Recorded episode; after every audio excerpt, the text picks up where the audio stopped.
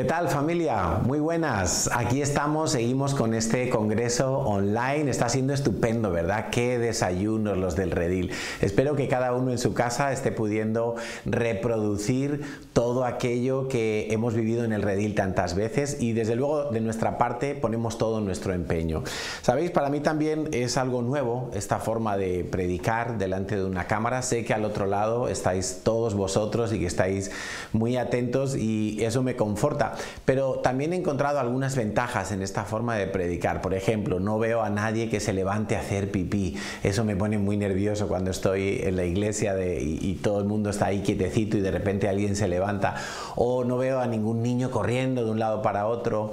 O a ningún bebé llorando o lo peor de todo, alguien bostezando en medio de la predicación. Eso me, pone a pensar muchas cosas cuando, cuando lo veo. Así es que voy a tratar de aprovechar estas ventajas y de exponeros este tema, porque mira, la verdad es que en este momento todos hemos perdido el control de lo que está pasando.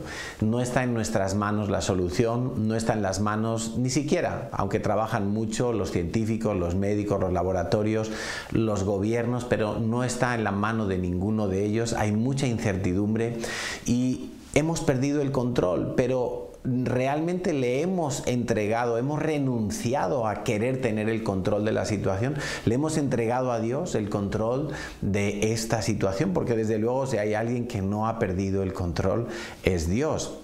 ¿Y cómo sabes si le has entregado el control a Dios? Bueno, te puedes preguntar cosas como estoy durmiendo tranquilo, estoy nervioso, estoy impaciente, estoy confiado, estoy intranquilo, tengo ansiedad o por el contrario, estoy descansando en las promesas de Dios. Esa es una buena manera de ver si nosotros estamos cediendo a Dios el control. Pues bien, el título de esta predicación, de este tema, es Encerrados con Dios como Él quería. Lo vuelvo a repetir, encerrados con Dios como Él quería. Porque yo sí creo que Dios sabía perfectamente que íbamos a estar en este día, en esta hora y todo ese tiempo que ha transcurrido y lo que nos queda por delante, que nadie lo sabe, Dios sabía dónde nos iba a encontrar y cómo encontrarse con nosotros. Y estoy plenamente convencido que Dios sabe cómo pasar bien esta cuarentena, cómo, cómo nosotros podemos pasar bien esta cuarentena. Y yo me imagino, me he podido imaginar estos días a Dios con un checklist eh, pasando revista a, mi vida, ¿no? A ver, Carlos Villanueva, saquemos el expediente y Dios está ahí mirando, a ver, Carlos está dejando de ser una persona almática, sí o no. Carlos está confiando más en mí en medio de esta situación, sí o no.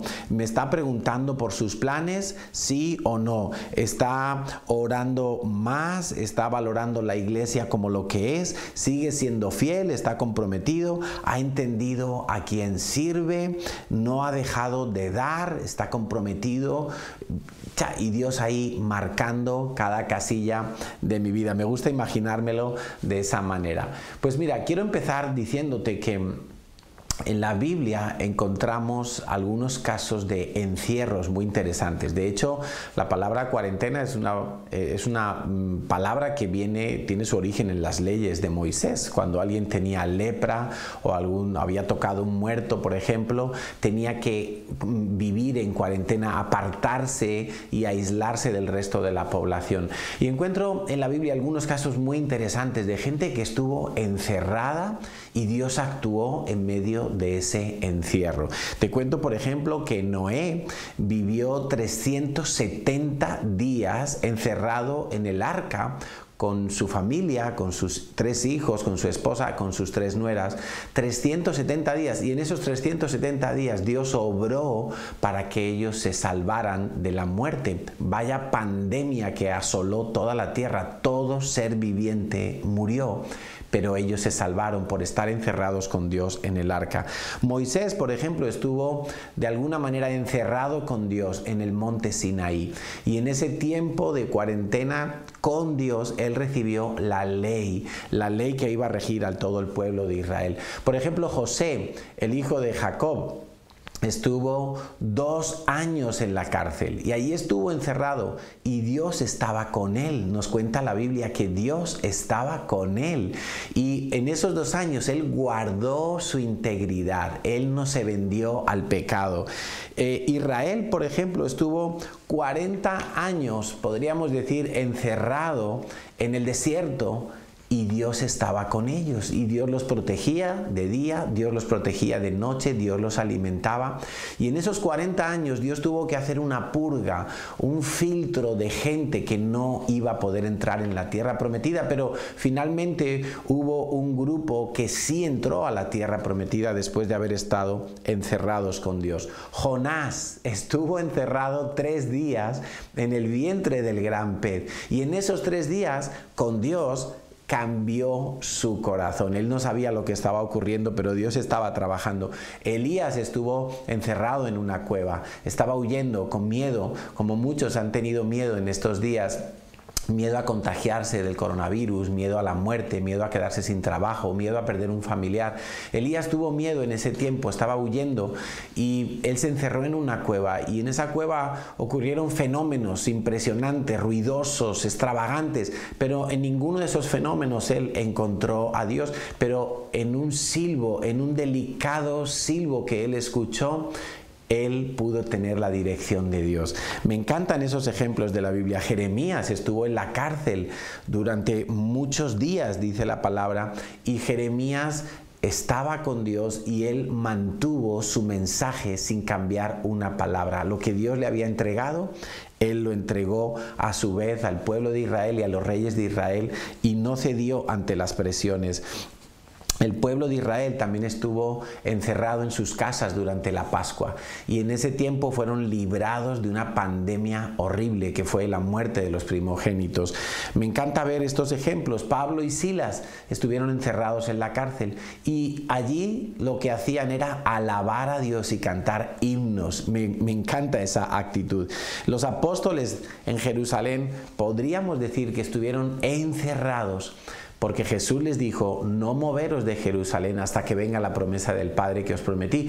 Y ellos se quedaron encerrados en Jerusalén, pasaron mucho tiempo en el aposento alto, allí estaban juntos, allí estaban unánimes, allí estaban orando y el día de Sabuot de repente vino el Pentecostés, el bautismo del Espíritu Santo.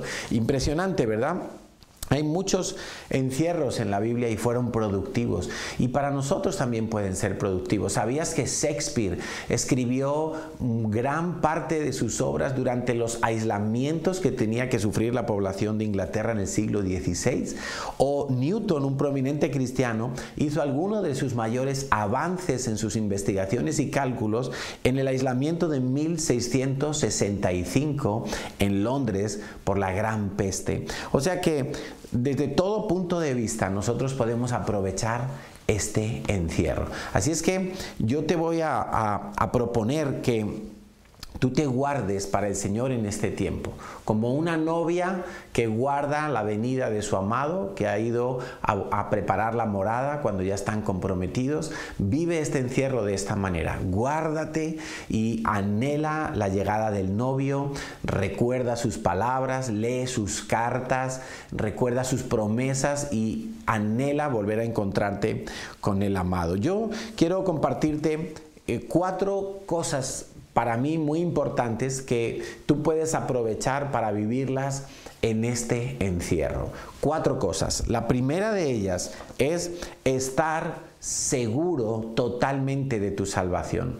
Y no es raro que algunas de las cápsulas de fe o bastantes de las cápsulas de fe que se han preparado en estas semanas atrás eh, habéis oído hablar de salvación, de estar seguros de tener la vida eterna, de estar seguros de poder entrar al reino de los cielos el día que nos presentemos delante de Dios. Y eso no es casualidad. No es casualidad porque algo que nos preocupa mucho a los pastores es que cada oveja esté 100% segura de que tiene su salvación garantizada con Dios, que no va a haber ninguna duda en esas ovejas. Y Creo que algunas veces tenemos obstáculos para disfrutar de la seguridad de salvación porque estamos demasiado centrados en lo terrenal. Lo terrenal pesa más que lo celestial, lo material pesa más que lo espiritual, lo temporal pesa más que lo eterno. Y ese es un gran obstáculo para nuestras vidas. Hay un pasaje de la Biblia que, que me ha causado mucha curiosidad estos días. En cierta ocasión eh, estaba el Señor Jesús predicando y unos hombres bajaron a un paralítico por un hueco que abrieron porque había mucha gente y el Señor Jesús le dijo al paralítico, tus pecados te son perdonados. Allí había un grupo de fariseos y los fariseos se extrañaron mucho de que Jesús hiciera esa afirmación porque solo Dios puede perdonar pecados y él se estaba haciendo igual a Dios. Y entonces le preguntaron con qué autoridad perdonas los pecados. Y Jesús les hace una pregunta, la podemos encontrar en Mateo capítulo 9 versículo 5. Jesús les pregunta, ¿qué es más fácil decir? ¿Los pecados te son perdonados? O decir al paralítico, levántate y anda. Qué pregunta tan impresionante. Jesús hacía muchas preguntas. Y en esta ocasión dice, ¿qué es más fácil decir? Estoy seguro que la mente de esos fariseos, que tenían una mente muy terrenal, eh, muy carnal, que les importaban mucho las apariencias, el qué dirán los demás, el guardar una buena imagen, eh, en la mente de ellos era más fácil decir que los pecados eran perdonados. ¿Por qué? Porque decir eso no se puede comprobar. Yo lo digo, oye, tus pecados son perdonados y bueno, pues no sé, habrá pasado algo, pero nadie puede comprobar eso. Pero la sanidad física requiere una, eh, poder contrastarlo en ese mismo momento, que vamos a ver si hay una sanidad física. Entonces yo creo que Jesús les hace esa pregunta para que ellos en su mente terrenal, en su mente muy material, ellos van a contestar que lo más difícil es decirle al paralítico que se levante. Pero piensa una cosa, el que estaba haciendo la pregunta, ¿qué es más difícil? Era Jesús mismo. Y Jesús sabía que había venido a la tierra para morir por nuestros pecados, para sufrir un castigo atroz por tu pecado y por el mío. O sea, desde el punto de vista de Jesús, desde el punto de vista de Dios, lo más difícil sin duda alguna era decir tus pecados te son perdonados, porque eso requería que alguien iba a pagar la culpa de esos pecados. La palabra de Dios nos enseña en números 14 y 18 que Dios nunca deja a nadie sin castigo. Dios castiga a los culpables. Y tú y yo éramos culpables. Alguien tuvo que pagar por nuestro castigo y ese fue Jesús, efectivamente. Y eh, entonces, el énfasis de nuestra predicación siempre tiene que haber un énfasis sobre Cristo crucificado. Esa es la locura del Evangelio. No podemos predicar solamente pensando en que las ovejas vivan bien aquí y ahora. Nosotros tenemos que predicar pensando en que cada oveja se asegure de tener 100% su salvación. El Señor Jesús le dijo una vez a un hombre, ¿de qué aprovechará al hombre si ganare todo el mundo? Está en Marcos 8:36. ¿De qué aprovechará al hombre ganar todo el mundo si finalmente su alma se pierde? ¿De qué me sirve a mí tener una sanidad física, una sanidad emocional, tener buen dinero en el banco, tener un contrato de trabajo estable, tener una casa en la playa y otra en la montaña y otra en la ciudad, tener un buen coche, tener una buena familia, unos buenos hijos, ¿de qué me sirve todo eso y tener mi estómago lleno cada día y la cuenta del banco bien engordada? Si finalmente mi alma se pierde. Es más importante asegurar primero la salvación para después y fruto de esa salvación poder experimentar una calidad de vida correcta delante de Dios. Sin duda, la salvación traerá una serie de beneficios a tu vida terrenal mientras Dios te permita estar aquí en la tierra. Al final de la predicación vamos a tener un tiempo para orar sobre este asunto. Y ahora vamos a ir al segundo aspecto. Pues el segundo aspecto que tú puedes trabajar durante este confinamiento es en conocer mejor a Dios. Fíjate que lo que nos dice el Salmo 24, versículos 3 y 4. Dice, ¿quién subirá al monte de Yahweh? ¿Quién estará en su lugar santo? El limpio de manos y de corazón puro, el que no ha elevado su alma a cosas vanas ni ha jurado con engaño. Solamente una persona que ha de alguna manera limpiado su vida puede conocer verdaderamente a Dios. Y esto es muy interesante porque hay gente que duda de su salvación precisamente porque no conoce el corazón de Dios. Hay gente que duda de su salvación porque piensan que Dios puede cambiar de opinión de un día para otro y que hoy Dios les ama porque se portaron bien, porque fueron a la iglesia, pero mañana Dios cambiará de opinión porque a lo mejor se emborrachan o caen en un pecado que siempre están tropezando en la misma piedra.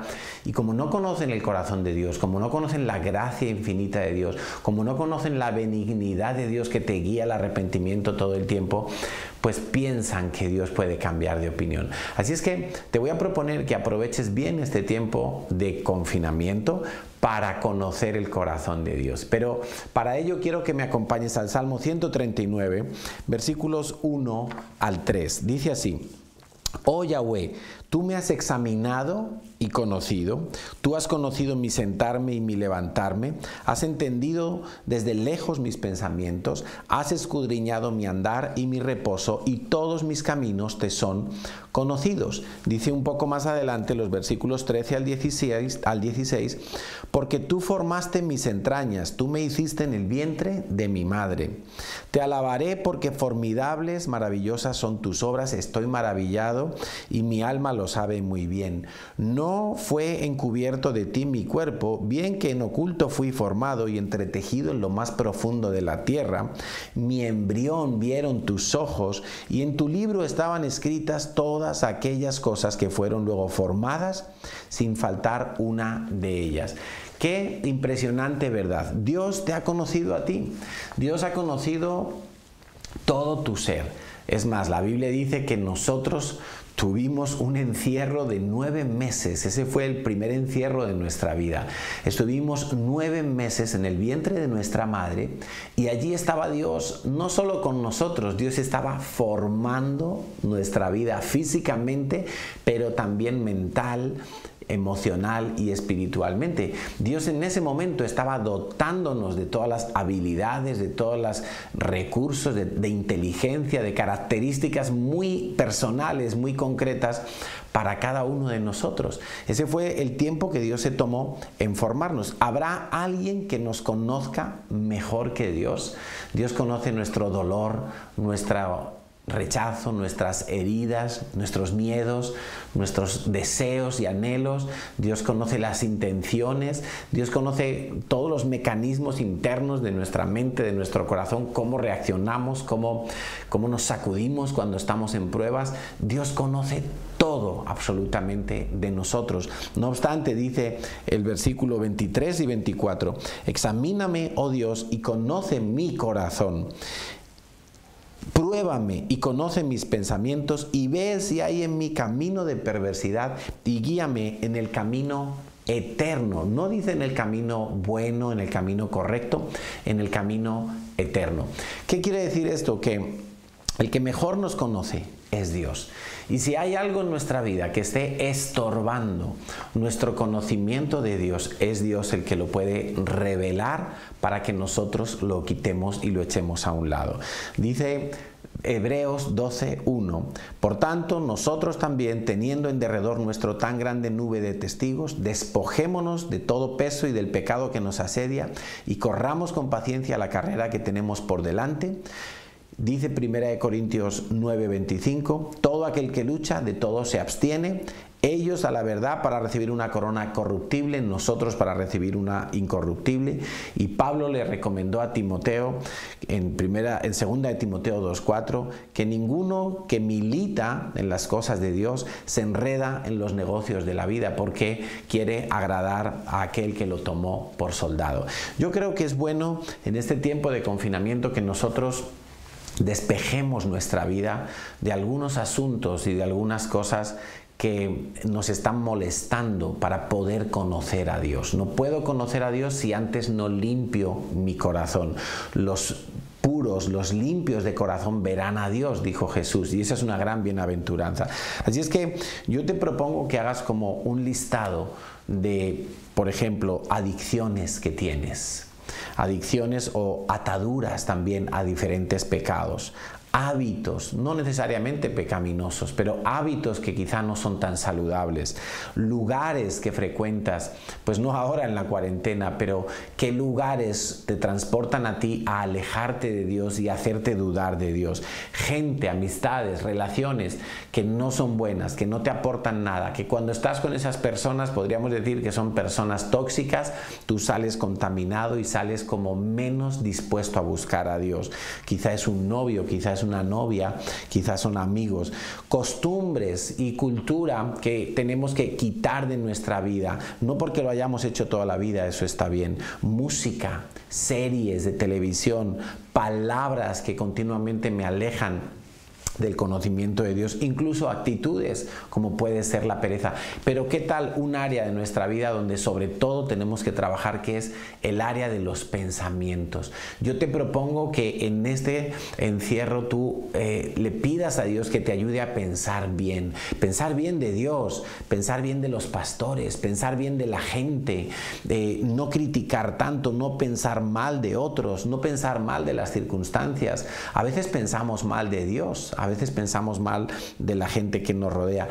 Identifica pensamientos que son malos, pensamientos que son contrarios a, lo que Dios quiere hacer en tu vida y pídele a Dios perdón y corrige esos pensamientos. ¿Cómo? Pues básicamente es con la palabra de Dios. Esa es la mejor materia prima que te va a ayudar a transformar tu mente. Y el resultado de conocer a Dios no lo vas a poder comparar a ningún conocimiento de este mundo, ni los conocimientos que pueden darte en la mejor universidad, los mejores libros, los mejores profesores, ni la mejor experiencia acumulada o conocimiento acumulado jamás se podrá comparar con conocer a Dios. Dios es tu mayor bendición. Dios mismo es tu mayor bendición. Y dice el profeta Jeremías en el capítulo 9, versículo 24, que, que nadie se alabe por su sabiduría, por su conocimiento, por su fortaleza, por su riqueza, por nada de todas esas cosas, sino que alguien que puede alabarse es por conocer a Dios. Ahí Dios te da permiso de que te alabes, de conocerle a Él. Una persona que conoce a Dios tiene el mayor tesoro de esta vida. Y al final de la predicación vamos a estar orando también por conocer a Dios de una mejor manera. Así es que vamos al tercer aspecto a trabajar en este confinamiento, que es el que yo he llamado afilar la espada de Dios. Todos conocemos la historia de esos leñadores que estaban compitiendo y eh, cada uno tenía su hacha, su tronco para cortarlo en el menor tiempo posible y cuando dieron el pistoletazo de, de salida hubo uno de los leñadores que empezó a cortar, empezó a cortar y no descansaba, no paraba y todo el mundo decía, wow, qué tipo, este lleva un ritmo impresionante, este va a ganar. ¿Por qué? Porque el otro cada cinco minutos paraba y dejaba de cortar y afilaba su hacha y después continuaba. Y la gente le decía no pierdas tiempo afilando el hacha no pierdas tiempo el otro va más rápido que tú pero el resultado final fue sorprendente. Aquel que se detenía a afilar su hacha resulta que no perdió ni un milímetro de eficacia. Y así nos pasa a nosotros a veces. Puede que estemos eh, haciendo muchas cosas para Dios o haciendo muchas cosas para nuestra familia, trabajando muchas horas o sirviendo en muchos ministerios de la iglesia, pero nosotros también nos desgastamos. Yo siempre digo que el ministerio desgasta, el ministerio no renueva, el ministerio te consume y te desgasta, la familia te desgasta, el trabajo te desgasta. Básicamente pasamos todo el día entregando energía, entregando recursos y gastándonos para otros y necesitamos aprender a afilar la espada de Dios que Él mismo ha puesto en nuestras manos. Y yo creo que el afilador para nosotros es la oración creo que es lo que va a afilar esa espada de Dios. Hay muchos cristianos que tienen conocimiento de la palabra de Dios, pero mm, esa espada no corta nada. ¿Por qué? No es porque la palabra de Dios ha perdido eficacia, es la espada en sus manos la que ha perdido eficacia y necesitan afilar. Y la van a afilar precisamente con la la palabra de Dios la van a afilar precisamente con la oración, con una oración bíblica. Dice Santiago 5:16, que la oración eficaz del justo puede mucho, pero me gusta como lo dice también la nueva traducción viviente. La oración ferviente de una persona justa tiene mucho poder y da resultados maravillosos.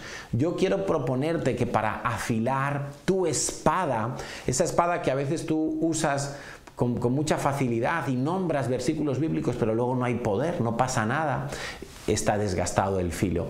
Yo te propongo que en los días que quedan de congreso y en los días que quedan de confinamiento, que no sabemos cuántos serán, ya llevamos varias semanas en algunos países, pero aprovechalos para orar más, para orar más fervorosamente, para orar más bíblicamente, para tener un tiempo de calidad con Dios donde esa espada salga reluciente. Y esto me lleva al cuarto bloque, al cuarto aspecto que vamos a poder trabajar en este confinamiento. Entonces, el cuarto aspecto que nosotros vamos a poder trabajar durante este tiempo es el ordenar prioridades. Te recuerdo que el primero era estar 100% seguro de mi salvación, cada uno de nosotros. El segundo era conocer bien a Dios, conocer el corazón de Dios, enamorarse de Dios otra vez. El tercero es afilar la espada del Espíritu que Dios ha puesto en mis manos. Y el cuarto entonces es ordenar las prioridades de mi vida. Yo creo que este encierro nos ha cambiado mucho la vida a todos, a creyentes y a no creyentes. ¿Por qué? Porque eh, todos nos hemos dado cuenta que en esta vida no hay nada seguro.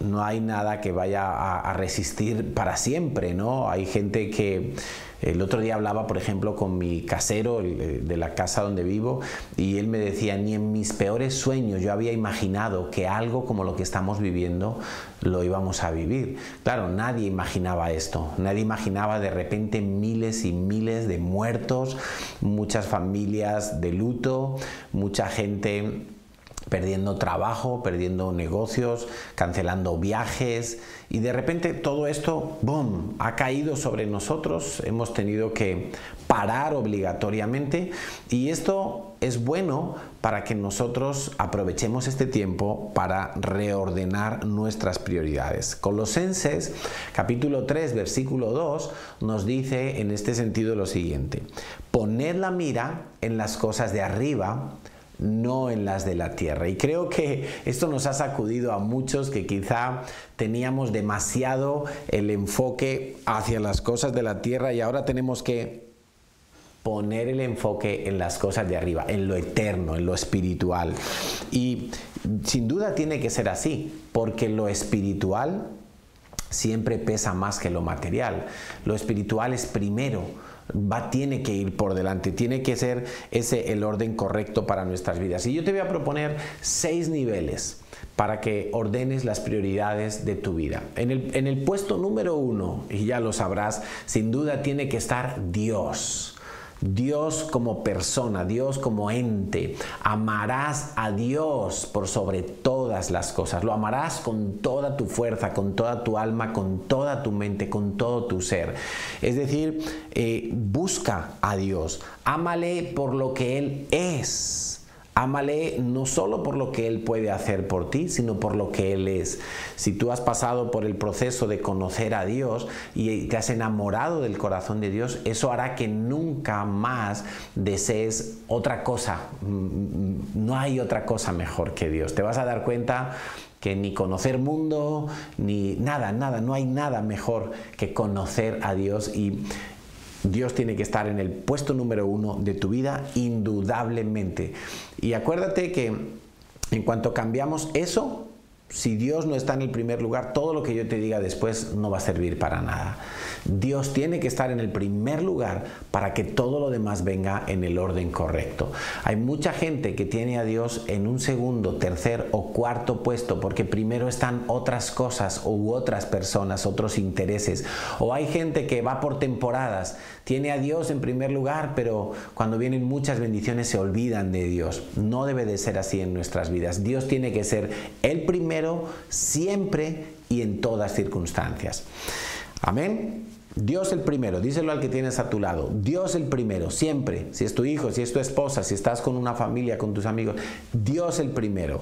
En segundo nivel, tenemos la voluntad de Dios. Alguno podría decir, no, pero es que eh, eso va todo junto, sí, pero consideremos primero la persona de Dios y en segundo lugar la voluntad de Dios. Dios tiene una voluntad perfecta y nuestra prioridad debe de ser obedecer a Dios en todo. Eh, agradar a Dios en todo, vivir una vida de fe que agrade a Dios. Acuérdate que lo que no es nacido de fe es pecado. Entonces tengo que buscar la voluntad de Dios. No obstante, fue una de las oraciones del Señor Jesús en el Padre nuestro, que tu voluntad se haga así como en los cielos, también aquí en la tierra. Y yo quiero ser de los que hacen la voluntad de Dios, de los que se esfuerzan en hacer la voluntad de Dios y de vivir en esa gracia. En el tercer nivel encontramos a la gente, a mi prójimo. Ahí encuentro, para los que estamos casados, mi cónyuge, mis hijos, mis papás, encuentro eh, eh, la familia alrededor de nosotros, encontramos eh, amigos, encontramos nuestra comunidad social. y esto tiene que estar por debajo de Dios sin duda alguna. Nuestro esposo, nuestra esposa no puede ser un ídolo, nuestros hijos no pueden ser un ídolo. No, no podemos dedicarle más calidad a otras personas de lo que le dedicamos a Dios. Y tristemente para muchos esto es así. Acuérdate que Pablo decía que era mejor que el soltero se quedara soltero porque si se casaba ya tenía que tener cuidado también de la esposa. Y eso es una realidad. Y si nos casamos no es para dejar a nuestra pareja eh, abandonada y no prestarle atención. Pero evidentemente ya nuestro corazón se va a dividir, nuestro tiempo se va a dividir, eh, vamos a tener que partir nuestros recursos. Por eso Aprende a ubicar a la gente en el lugar correcto y en este punto tú tienes que aplicar el punto número dos también. ¿Cuál es la voluntad de Dios para mis relaciones con las demás personas, cómo tengo que conducir mi matrimonio, cómo crío a mis hijos, cuál es mi manera de relacionarme con otras personas, cuál es mi grupo íntimo de amigos, con quién abro mi corazón, con quién tengo más comunión, cuáles son esas personas que están en mi vida necesariamente porque tienen que estar, pero a lo mejor no son las personas en las que yo voy a buscar apoyo eh, emocional o apoyo espiritual en un momento de crisis. El cuarto nivel de prioridades en mi vida estaría el trabajo. ¿Por qué? Porque todos necesitamos un trabajo para vivir, todos necesitamos un medio para poder eh, eh, comer. La Biblia dice el que no trabaje, que no coma. Y a Dios desde luego que no le gustan los vagos. El trabajo no es una maldición, el trabajo es una bendición y no hay nada más guay que tener un trabajo que te guste y que te paguen por hacerlo, ¿verdad? Entonces, eh, el trabajo no se tiene que convertir en, en esa seguridad para que algunos es el trabajo, como si eso fuera la fuente de mis ingresos. Tu fuente sigue siendo Dios, el trabajo es un medio, el trabajo te permite desarrollarte como persona. En muchos trabajos además aprendemos a trabajar en equipo, aprendemos a respetar la autoridad, aprendemos a valorar las capacidades que otros tienen. El trabajo es algo muy bueno y muy edificante y también en este nivel del trabajo tengo que aplicar el nivel 2. ¿Cuál es la voluntad de Dios para mi trabajo? ¿Dónde trabajo, Señor? ¿Me cambio de empresa o no me cambio? ¿Invierto aquí? ¿Monto mi empresa? ¿No la monto? Consulta a Dios. Nunca hagas nada sin orar. Nunca des un paso, nunca tomes una iniciativa en tu vida sin haber orado antes. El quinto nivel de prioridad en mi vida tendría que ser entonces la iglesia. Todo el tiempo que yo tengo eh, por fuera de mi trabajo, de mi familia, de Dios, etcétera, etcétera, yo tengo que buscar la manera de congregarme regularmente. Eso es un mandamiento también de Dios. Tengo que congregarme, eh, tengo que formarme en la iglesia. Hay gente que viene a la iglesia y es solamente un visitante. No quieren hacer los procesos, no quieren hacer los cursos, no quieren hacer eh, procesos de sanidad, de liberación, no quieren soltar el pecado. Hay gente que muchas veces he oído, pastores, que a mí no me pongan a servir porque yo no quiero compromiso. Si tú no quieres compromiso, tú no tienes tus prioridades claras. Has de renunciar a ciertas cosas para poder darle a Dios también lo que le corresponde dentro de la iglesia. ¿De qué manera sirvo? ¿De qué manera doy? ¿Cuánto diezmo? ¿Cuánto ofrendo? ¿Cómo, cómo me manejo yo en la iglesia? ¿A quién puedo ayudar? ¿A quién puedo discipular? ¿Dónde me puedo integrar en la iglesia? ¿Cuál es mi manera de plantarme en la iglesia? Hablando de nuestra iglesia local. Ahí, por supuesto, una vez más, también aplica el nivel 2. ¿Cuál es la voluntad de Dios para mi vida? en cuanto a mi forma de congregarme, de ser y de vivir como iglesia. En el sexto nivel, que porque esté el último no es el menos importante, encontramos el descanso. Dios trabajó seis días y al séptimo descansó. Bueno, nosotros también tenemos que aprender a descansar, pero te haría dos consideraciones en este punto, o tres. La primera es que aprende a descansar sin culpa. Descansar es necesario, descansar es bueno, descansar te hace falta. Aprende a descansar también sin que se vuelva ociosidad, que tu descanso no se vuelva pereza, no se vuelva vagancia, desidia y abandono, y no descanses más de la cuenta porque tampoco te va a aprovechar. Y, y, tercera consideración sería, mete a Dios también, ¿cuál es la voluntad de Dios acerca de mi tiempo de descanso? ¿Cómo vivo mi tiempo de descanso? ¿A qué lo dedico? ¿Cómo puedo descansar con el Señor? pero eh, que también descanse mi alma, que también descanse mi cuerpo físicamente y todo mi ser. Así es que te propongo que dediquemos unos minutos a orar. Y allí donde estés, Cierra tus ojos, por favor. Y en este momento no me mires a mí. Cierra tus ojos para poder mirar a Dios, para poder decirle, Dios, gracias por este tiempo de encierro, gracias por este tiempo de confinamiento. Señor, queremos traer nuestras vidas delante de ti. Gracias por este congreso online. Gracias por la manera en que, Señor, tú haces lo imposible para traernos la palabra de Dios a nuestras vidas. Y ahora, Señor, nos queremos poner delante de ti para repasar estos cuatro puntos, Señor. Queremos estar seguros de nuestra salvación. Queremos estar totalmente seguros de que estamos en Cristo, Señor, que nada nos podrá separar de ti. Señor, y, si alguna vez hemos dudado de nuestra salvación, quizás es porque no te hemos conocido como tú eres, como tú te revelas en tu palabra. Un Dios de misericordia, un Dios santo, un Dios justo, un Dios poderoso, un Dios paciente, Señor, que no cambia de opinión, que no, cambia, que no pone condiciones. Señor, y queremos aprender a conocerte en este tiempo de intimidad. Queremos pasar tiempos de calidad contigo, Señor, donde volvamos a descubrir cómo es tu corazón. Y al descubrir tu corazón caeremos rendidos a tus pies, caeremos totalmente postrados delante de ti y pasarán minutos, pasarán horas, Señor, y queremos seguir en tu presencia. Queremos aprender a gozarnos contigo, Señor. Queremos aprender a hacer planes contigo.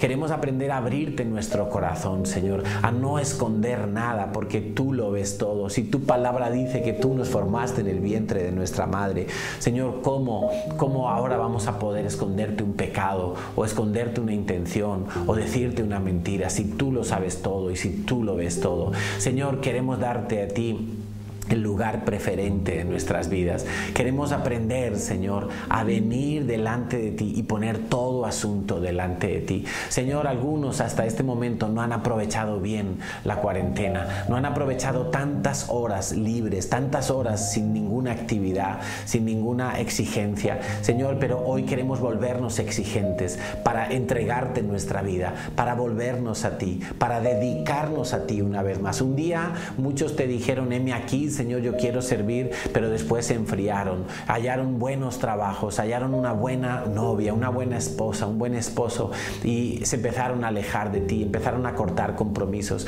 Algunos empezaron con mucha fuerza y luego dijeron, no puedo con todo, quítame cosas. Algunos empezaron bien, Señor, pero luego su corazón se enorgulleció y hoy te pedimos perdón, Señor, porque tu corazón no es orgulloso, Señor.